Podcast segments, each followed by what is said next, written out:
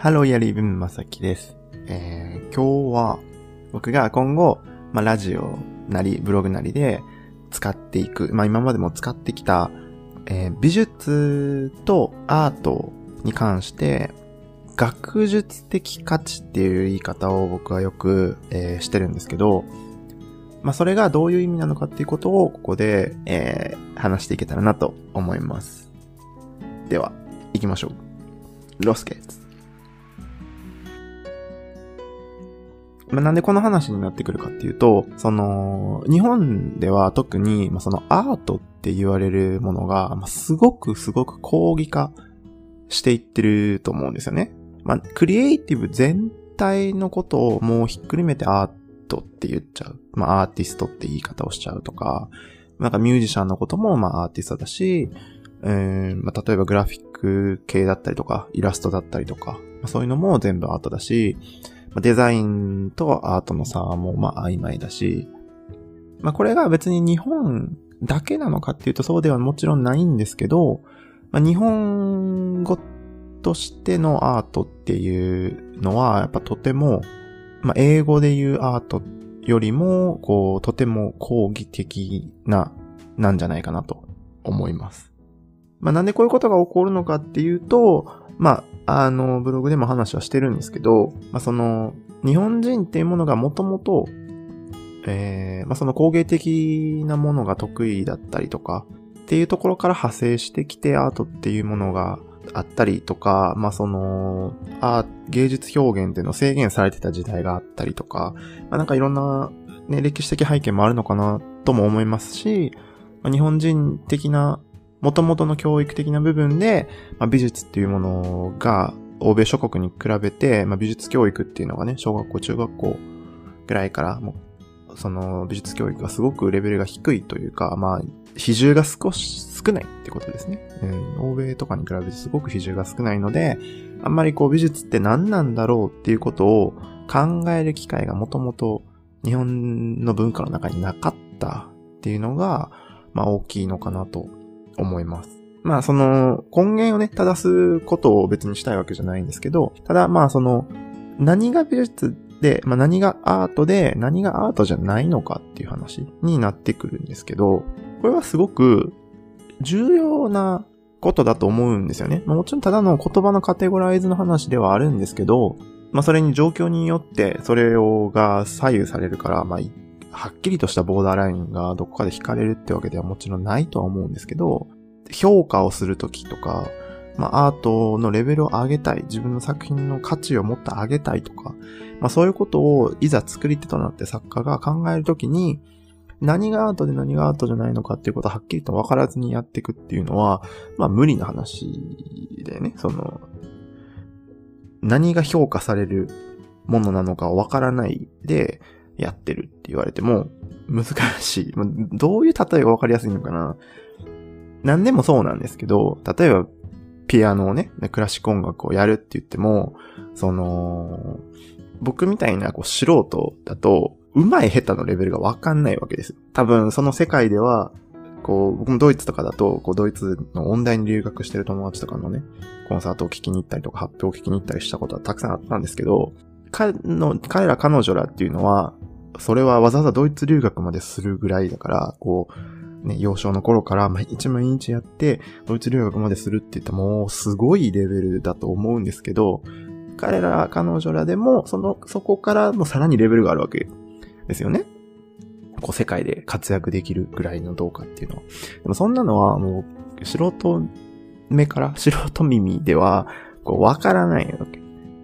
なんでかって言ったら、その、その業界のそのジャンルの評価されるポイントっていうのが、そもそも理解できないわけですね、僕は。だから、まあ、いざ、例えばこれも美術の話に持ってくれば、美術の世界、まあ、現代アート、今現代なので、これからやっていく現代アートの世界で、よし、やろう、いい作品作って、まあ、なんか評価されたいと思っても、何が評価が高くされるのか、何がいい作品なのかっていうのはそもそも分かってない人が多いんではないかっていうことなんですよ。それはもちろんそう、そうで、うん、何が何でもいいけど、その、例えばスポーツとかね、100メートル走って言ったらそれ速い人が勝つわけ。タイムが。そんなはっきりしたものじゃなくて、ボーダーラインがないと。芸術点みたいなさ。そういうはっきりした境界線とか評価の基準っていうのが、はっきり決められてない世界だからこそ、曖昧にするんじゃなくて、もうちょっとちゃんと考えなければ逆にね、いけないわけだと思うわけですよ。これを、あの、思考を放棄すると、なんか、アートは人それぞれの解釈でいいとか、アートは自分の感性で言い悪いが決まるとかね。なんかそんなことじゃないのよ。そうしちゃうと、辻褄が合わなくなってくるわけですよね。世界でトップの現代アーティストがなんで世界でトップになるのか、なんでこう評価をされるのか、そういうものを咀嚼していかないといけないので、まあ、いざ自分の作品に置き換えたときに、まあ、自分が評価を受ける側に立ったときに、何が、何をストロングポイントとするのか、何が評価を受けられる対象になるのか、自分の作品がどういう点が正しいのか、どういう点がすごいんですよっていうことをアピールしているのかっていうのを、ちゃんと自分で理解しておいた方がもちろんそれはいいよねっていう話。になっていきます。なので、その何が日本でアートとされていて、アートとそうじゃないものの差っていうのがどこにあるのかっていうことなんですけど、まあ、それの判断基準の一つとして、一番わかりやすく、かつ一番重要なんじゃないかなと僕が思うことっていうのが、学術的価値があるかどうかっていうことなんですね。で、まあ学術的価値っていうのがいまいちピンとは来ないと思うんですけど、まあ、どういうことかというと、美術っていうのはもともと、まあ学問なんですよね。まあ世界中でもね、一般大学でも、まあ歴史の中で美術史っていうものが、ね、美美大とか関係なく美術史っていうちゃんと専門の学問の分野があるわけですから、史学として。なので、一番わかりやすくその学術的価値っていうのを作品に持たせる方法っていうのは、史学的価値を持たせることなんですね。学術的価値の学術の中の史学、要は歴史的価値を持たせる、作品に持たせるっていうのが、その、アートとアートじゃないものの区別するときに一番わかりやすいものなのかなと思います。で、まあ話がちょっと戻るんですけど、アートとアートじゃないものの差っていうときに、そのアートっていうのは、まあ僕は2種類大きく分けてね、あると思うんですね。一つは、まあそのさっきもちらっと例で出しちゃったんですけど、例えばピアノだったりとか、クラシックバレエとかね。まあそういうものっていうのは、伝統的なものをさらに磨きをかけていくとか、まあ、そこに自分の個性なり感性なりを足していくとか、っていう、紡いでいくタイプのものっていうのがありますね。で、もう一つっていうのは、現代アートみたいに全く新しいものを作っていくっていうものの2種類になると思うんです。でもこれもどっち、どっちも、要は歴史的な史学的価値っていうのが絡んでるわけですよね。一方は紡いでいくわけだから、要は伝統的なもの、これまでずっとあったもの、歴史的なものを自分の中に取り入れてもう一回同じプラットフォームでアウトプットをするっていうものに対して、後者の方は過去のものを全部知った上で新しいものを出していくっていうこと。なので、どっちみち主学的価値っていうのがあるんですね。で、これがないものっていうのはどういうことかっていうと、具体的にどうっていうのは、なんかこう、時計が経ってしまうので言いにくいんですけど、まあ、例えば、皆さんもなんとなく分かってるとは思うんですね。例えば似顔絵とか、まあ、なんか動物の絵を描いてるとかっていうのは、どっちかというとイラストとかグラフィック、まあ、デザインとかのものな気がして、まあアートじゃないような気がする。でも、まあちょっと難解なものとかの方がアートっぽいとかってね、こうなんとなく思うこれはアートに属さないんじゃないかなとか、これはなんかデザインっぽいなとか、まあ、そういうものって皆さんなんとなくあると思うんですけど、そのなんとなくっていうのは、まあその史学的価値、まあ歴史的価値っていうのに関わってはくるんですけど、まあじゃあなんでその、例えば動物の絵とかっていうのが、あの、史学的価値がないっぽいのかっていうと、見たものを丁寧に描く。例えば、写真のように描くでも何でもいいですけど、見たもの、目で見たものを同じように紙の上に表現をする、再現をする。ね、それは上手ければ上手いほど絵が上手いねって言われて評価されるものなんですけど、それは、まあ、とてもクリエイティブなものですよね。紙、真っ白な紙の上に、こう目で見たもののような、ままのような、まあ、例えば写真のような状態で再現ができる。まあ、それで自分の中のテイスト、タッチなりテイストなりとかっていうのが付加価値であって、何でもいいけど、エモいとか、おしゃれとか、なんか、まあ表現の仕方はいろいろあると思うんですけど、まあそれが加わって一つの作品になるっていうのは、もちろんクリエイティブなものとして価値があるわけじゃないですか。すごい上手なわけだから。でも、ことアートの話になってくると、それはまあ、私学的価値っていうのはほぼないわけですね。だからアートとして、例えばそれが世界中で評価されるのかって言ったらされないわけですよ。なんでそこに大きな差が出てくるのかっていうと、その、要は私学的価値なので、過去にそんな作品たくさんあったよねって話なんですよね。も、見たものをそのまま、まあ、写実性が高い状態で書くっていうのは、まあ、文字通り、写実主義だったりとか、なんか進行点主義だったりとか。まあ、なんかその、もうそれこそ1800年代とかね、19世紀、17世紀とか、もっと言えば、何でもいいですけど、例えば、ほら、フェルメールだったりとか、レンブラントだったりとか、そのオランダ派みたいなところでもすごく上手に人物画が描かれてるわけじゃないですか。1600年、1500年とか。でも、もう十分すごい上手な絵がたくさんあったわけ。人物画って。だから、それを今、2020年に書いて、価値が出るわけがないわけですよね。見たことあるもんっていうこと。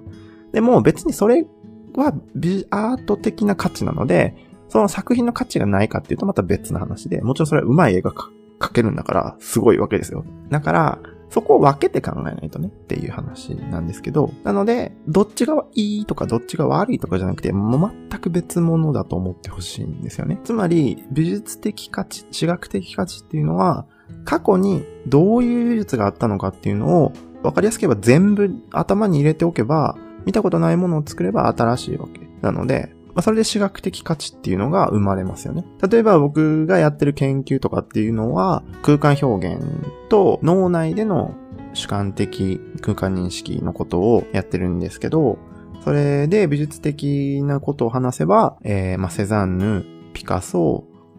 まあ、ホックニー、マグリットぐらいな感じかな。えー、過去にいた美術家の相違点自分がやりたいことを、彼らは同じようなことをこういう視点でやってたけど、僕はこういう視点からこういうアプローチをしますっていうことを、まあ研究論文とかで書く、書いてるんですけど、大きくは違わない。まあ要はさっき言ったみたいに、ゼロからその今までの私学を全部勉強して全くどこにもかすらないような全く新しいものを作るって人ももちろんいれば、僕みたいにそれまで前例がこうあったけど、こういうことで違いを見出しますっていうこと。っていうことをまあ僕がやってることなんですけど、どちらもまあ新しい、全く新しいものを作るなり、その元々あった過去の作品っていうのから取り入れて、まあそれを、まあ例えば、まあアンチテーゼじゃないけど、それに対してこういう別のアプローチをするっていう、まあ2種類あるのかなと思うんですけど、まあどちらも、まあ私学に基づいている価値がえー、生まれるということですね。こうやって、こう、何度かね、ブログで歴史学的価値、歴史、うんと、学術的価値っていうものについて書いてはみたんですけど、あんま理解するのはちょっと難しいのかなと思うようなリアクションをね、コメントなり、えー、メールでいただいたことも踏まえて思うんですけど、要するに、ただ、今自分の感性だったりとか、自分だけの表現っていうものを追うことに関しては、間違いではないんですけど、もっともっと歴史的なことを考えないと、美術として美術のフィールドのっ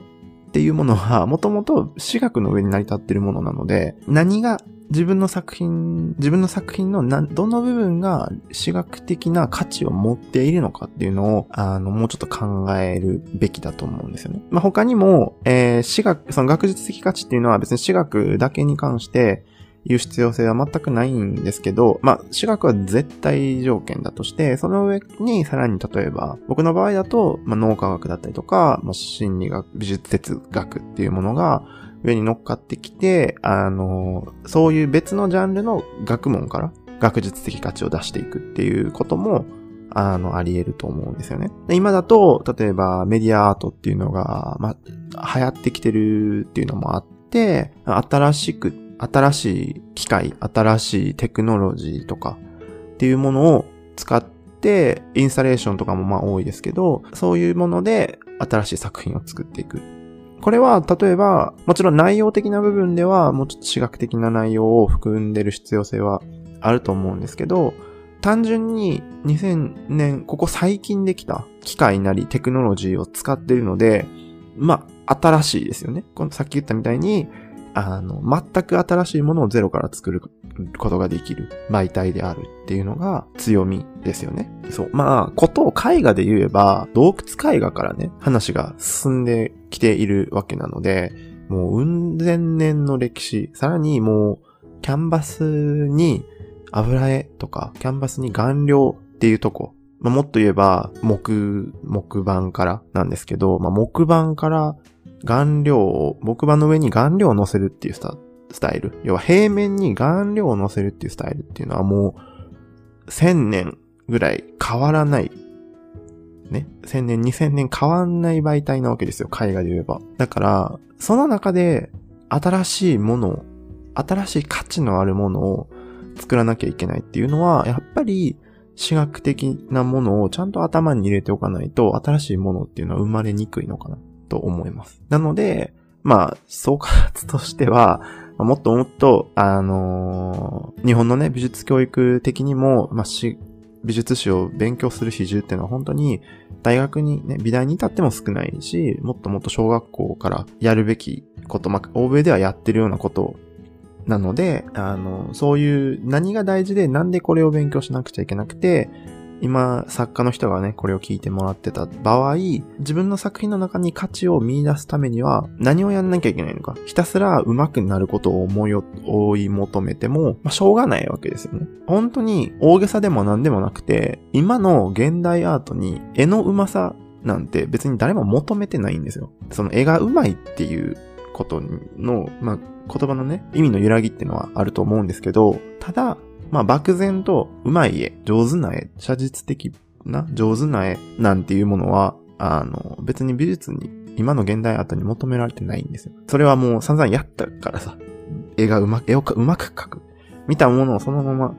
表現、写実的に描くっていうのは、もう数百年前に終わっ、やっちゃった話なので、だから、あの、トゥンブリーとかっていうね、本当に、クレヨンとか色鉛筆でぐしゃぐしゃってしたのが評価される世界なので、この前のカテラのね、バナナだったりとかっていうのも、もうバナナを壁にガムテープで貼っただけで、すごい金額でね、評、まあ、売れるし、評価もされる世界なので、まあ、アートっていうのは、こういう世界なんだよっていうこと。うん。だから、うまく書か、書くのが意味がないよっていうことはもちろんそうなんですけど、それは語弊があって、あの、アートをやりたアートの世界でやっていきたいのであればっていうことですね。別にクリエイティブとして、まあ、芸術のジャンルですね。まあ、僕は美術と芸術をそこで分けようかなって思って話はしてるんですけど、まあ、クリエイティブなものとして、まあ、絵が上手いに越したことはないから、うん、下手なよりはやっぱり。だから上手いものを追い求めるのはもちろん何も間違いじゃないんだけど、それはアートじゃないよっていうことだけ。割り切ってっていうか、その誤認をしてるので、日本では特にたくさんの人がね。誤認をしてることは別に恥かくだけでいいんですけど、問題は、その誤認をしてることに気づかずに進んでいくと、例えば僕が言ってることは間違ってる。なん、なんなんだあいつはって言って、うん、アートっていうのはこうなんだっていう持論を展開して、がむしゃらにね、そのまま、その芸術の、芸術の考え方、作品で、アートの世界に飛び込もうとして、もがいてて、いろんな他の意見を弾き、弾いて、もがいて、ね、持論だけを信じていくってやってっても一向に報われないですから、そう。だからそういうことがないように割り切ってほしいというか、あ、自分がやりたいことっていうのは別にアートの世界じゃないんだなって思ってほしいなっていう。なんか、こう僕がアート側の意見、立場で立って話してるので、こうアートの方がレベルが上で、芸術の方が下みたいなことを感じてしまう人もいて、こう反発をする意見をいただくこともないわけじゃないんですけど、もうでもこれは、そうなんですね。もうこれは揺るがないことなので、そう、こういうものなので、美術、アートっていうのがね、こういうものなので残念ながら。だから別にその上とか下とかじゃなくて、いや本当に何なんだろうなって思うこともあるわけですよ。やってると。うん、まあ、僕自身は思わないけど、あの、思われてもしょうがないなっていう作品とかあるわけ。この前のカテナのね、さっき言ったみたいにバナナ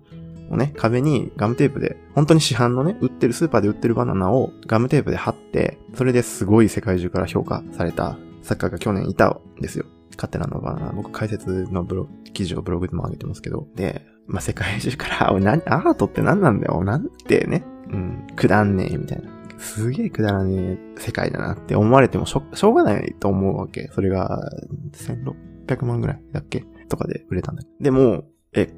僕はすごい作品だなと思うし、それが評価されるのが、その世界というか、その世界、アートの世界では、正しい作品だったわけなので、必ずしも別になんかアートが上で、アートの世界に行かなきゃいけないっていうことじゃないわけ。だから、あんなことが評価される世界に来たいいのかなみんな本当にって、ちょっと思ったりもするわけですよ。そう、だから、純粋に絵を描くのが好きでね、絵師さんだったりとか、なんかこう漫画なりイラストなりを描いてる人ってのはインターネットで露出が、ね、よく飛び込んでいきますけど、その人たちは芸術として、あの、まあ、例えばイラストレーターとして、デザインの分野っていうわけじゃないと思うけど、まあその芸術の分野、クリエイティブな分野でやっていければいいんだと思うんです。それを、こうアートの世界に持ってこようとすると、しない方がいいよっていう。した、したところで、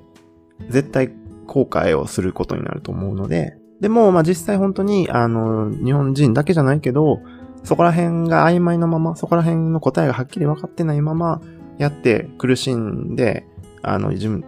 評価される作品を作れなく、